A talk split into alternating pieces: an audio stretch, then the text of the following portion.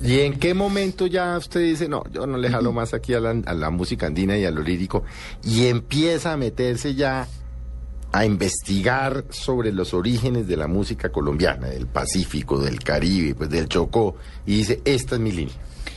Bueno, yo estaba en la Javeriana y eh, hubo dos, dos clases que me marcaron muchísimo y fue una clase que se llamaba Música del Pacífico y Música del Caribe y eran dictadas por Mañe, eh, que era un profesor muy conocido. eh, y eh, él, digamos que me introdujo en esa música.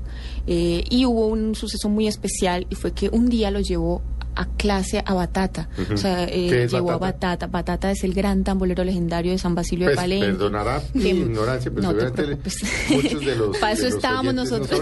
claro, claro. Y, y, y Batata, pues eh, digamos que era el, el- el heredero de un legado impresionante de, de ancestros en San Basilio de Palenque, eh, todo lo que tiene que ver con la música eh, ritual palenquera, el alegre, tenía un grupo que se llamaba Las Alegres Ambulancias junto con su hermana Graciela, que murió este año también, una gran cantadora. Y él llegó y empezó a tocar ese tambor y, y a mí me, me hipnotizó totalmente. Eh, ahí yo dije, uy, sería bonito empezar a descubrir esa, esa música, porque ya, pues, ya que estaba como en el dilema de cómo hago otra vez para retomar esa forma natural de hacer música, de cantar lo más natural posible con los dejos y los, la- las- los, el, digamos, la esencia popular. Y eh, conocí después el trabajo de Ale Kumá y de una gran cantadora, de Telvina Maldonado de Laos. Y ahí, ahí fue como que yo dije, ya, me, me voy a ir a investigar, voy a ir a conocer a esta señora, eh, quiero hacer esto. Y decido aplazar mi carrera e irme por todos los asentamientos bullerengueros. Primero conocí a Telvina, eh, hablé mucho con Telvina, ella me cantó muchos bullerengues, eh, recopilé en el patronato de artes, había mucha música eh, que habían sido grabados en los años 90, más o menos unas reliquias que ni siquiera ya ¿Cuál es, el, conocían. ¿Cuál es el origen del bullerengue? El origen del bullerengue es netamente africano. Digamos que los... los Aquí no tienen este disco bullerengue, ¿no? No, Sí hay un bullerengue, pero está intervenido, digo yo. Eh, Déjala di es un bullerengue, pero está tocado con guitarra. o sea, na- Pero oigámoslo, déjala Sí, ahí. Déjala di. Déjala, di eso. Ah, ese es el corte 12 mientras Richard no lo, no lo ha hecho. Eh, ¿Cuál es el, mientras Richard no lo, no lo, no lo mira? El, el origen.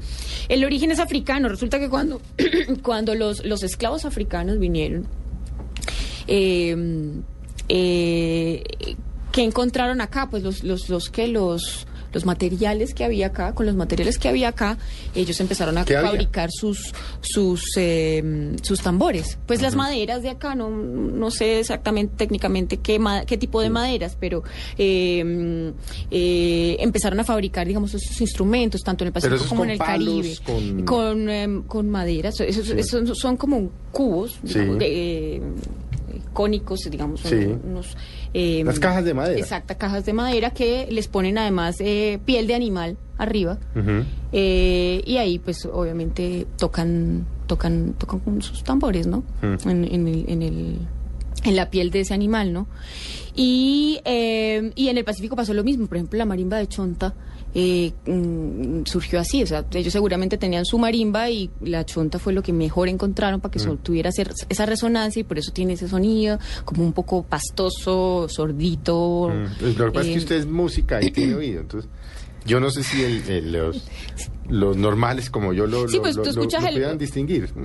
Sí, pero digamos que sí, sí tienen una ca- característica especial, Sí, bien sí. selvática. Bueno, ahí, ahí ya y- tenemos la canción, Pongamos ¿no? este bullerengue intervenido. A ver.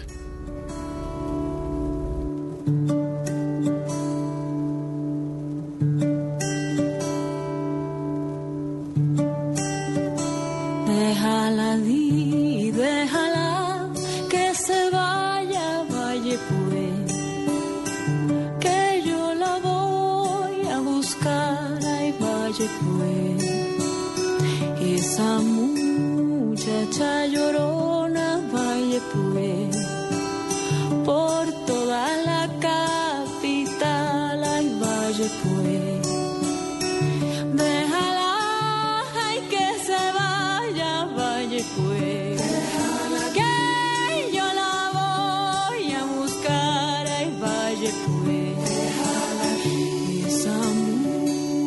muchacha llorona, vaya pues, por toda la capital, ay, vaya pues, olele, juego caramba, vaya pues, déjala que se vaya, vaya pues, esa muchacha llorona, vaya pues. Bueno, esto es de una belleza conmovedora. Maravilloso. Sí, además que ese, digamos, como la cerecita del, del ponqué está al final del disco porque fue un homenaje a mi maestra Tilvina Maldonado de la voz, que fue quien compuso esta cancioncilla. De Cantos y Vuelos se llama el disco. Es, es la última producción discográfica de María Mulata, ¿cierto? Sí, es la última producción discográfica y precisamente es como un viaje musical, un vuelo musical por la geografía, contando historias a través de las canciones. Es que eso lo he oído yo a usted ahora que estábamos hablando, eh, antes de arrancar el programa. Y es que usted sostiene, a través de sus investigaciones, que la música colombiana se une.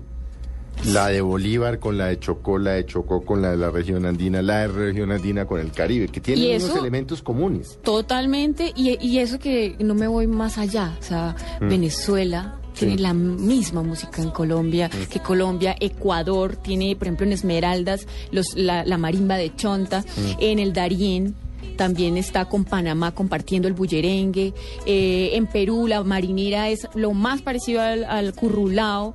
O sea, nosotros insistimos en separarnos y separarnos cuando culturalmente somos, somos lo mismo.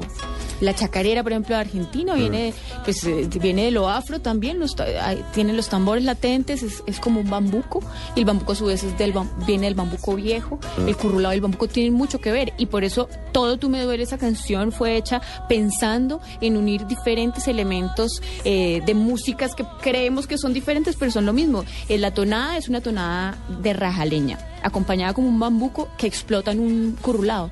Entonces ese es, es como el sentir de ese O sea, disco. todo ¿no? tú me duele, que es la primera de este disco, es una mezcla. Sí, es totalmente, pero es- eh, no es una mezcla con, con cosas, digamos, foráneas ni nada de eso, sino con los mismos Pero- elementos pero de la misma música. Vale la pena inclusive que la oigamos completa, María Juliana. La primera, todo tú sí, me todo duele. me, me sí. duele porque porque si es una mezcla y usted inclusive eh, nos puede decir sobre la de- mire aquí Claro que está sí. o sea hagamos casi que una lección de música Es más, voy a empezar antes de que la escuchen, porque cuando la escuchan con la armonía se les va para otro lado. Sí. Ok. Pero si, si yo les canto, por ejemplo, Torbellino se ha perdido, Torbellino se ha perdido. Eso se llama Torbellino y es del Mm. Pacífico, pero resulta que es la misma tonada de la raja leña. Ole, lole, lola, y la, na, na, na, na, na, na, na, igualito, Entonces, es la raja leña en lo andino, lo llaman andino, pero es el torbellino en el, en el Pacífico. Pacífico.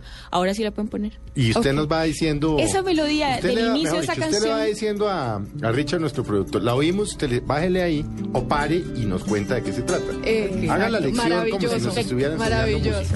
El aroma de las flores, el aroma de las flores, como efímero el amor, como efímero el amor.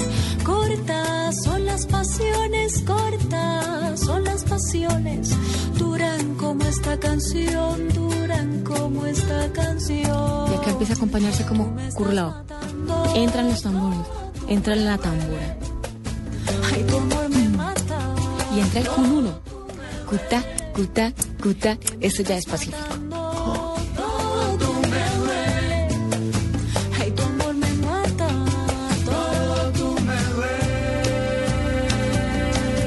Y volvemos al, al bambuco.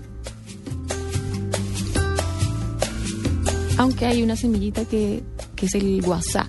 es el WhatsApp El guasá es una semilla que se toca también en el currulao.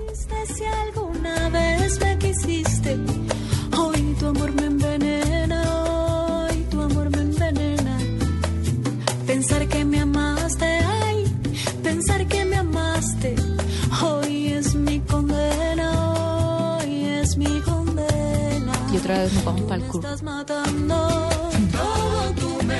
Es currulao Esto ya está acompañado como currulao, pero realmente el currulao viene ahorita por el pregoneo, que ya se vuelve negro totalmente. a ver. Y la forma de cantar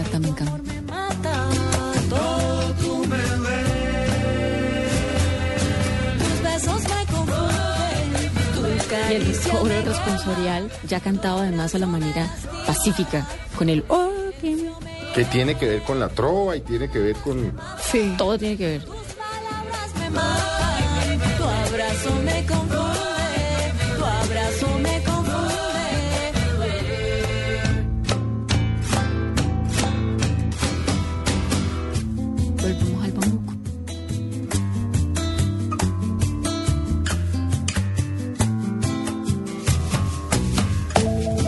Y entró la marimba de Chonta. Ah, está la marimba de Chonta, muestre.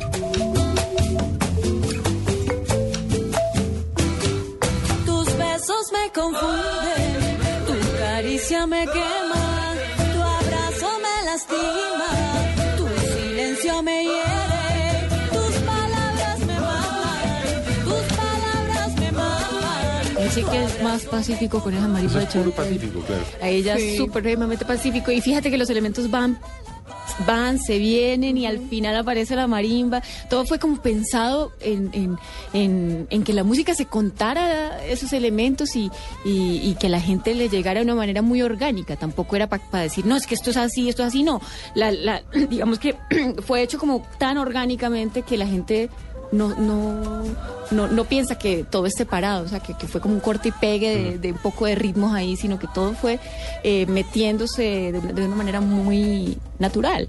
Pero, por Sí. ejemplo, cuando usted está dando un concierto, ¿usted explica esto? ¿O se lanza y cante y Depende deja que de la los gente- conciertos. Y deja que la gente simplemente la- eh, sienta su música? No, en realidad más lo explico en las entrevistas, en algunos conciertos que son eh, pedagógicos, didácticos, de Ah, sí, en la universidad en o- universidades y cosas así. Sí me gusta decir Sí. muchísimo, porque yo creo que también uno no solamente cumple un papel pues de eh, Pues, importante en la investigación y esto, sino también A en mí me educación. tiene descrestado. Sí, no, es que y la, la música se siente, es una maravilla porque además de que se siente la letra y el mensaje que transmite la canción, se siente, se sienten los ritmos de la tierra, se siente el país. Oye, y me siente- gustó hacer ese ejercicio además. Ahorita hacemos con uno que, que, que es un ritmo que yo me inventé que se llama chalupeta, porque tiene no entre hecho- champeta y chalupa. No había hecho este ejercicio así.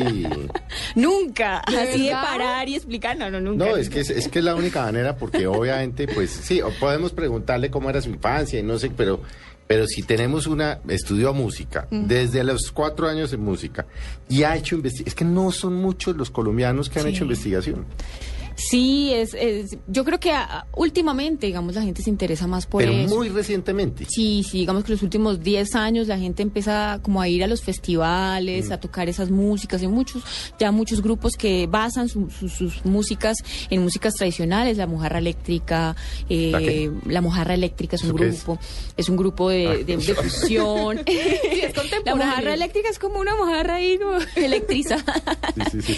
Pero es una es una fusión de músicas como del funk con, con músicas del, pa- del Caribe, Es rock. interesante. No, y- Sí. O sea, las historias que se cuentan además en, en las canciones y las Ah, canciones sí. y las historias detrás de las canciones. Pero Todo vamos, es muy interesante. vamos María Juliana y María Mulata, vamos a hacer un breve corte. Sigan con nosotros porque miren lo interesante de, de, de saber uno que de- qué hay detrás de una canción y cómo se investiga y qué ritmos hay. Ya seguimos con eh, María Mulata, no se muevan, continúen con nosotros en Mesa Blue.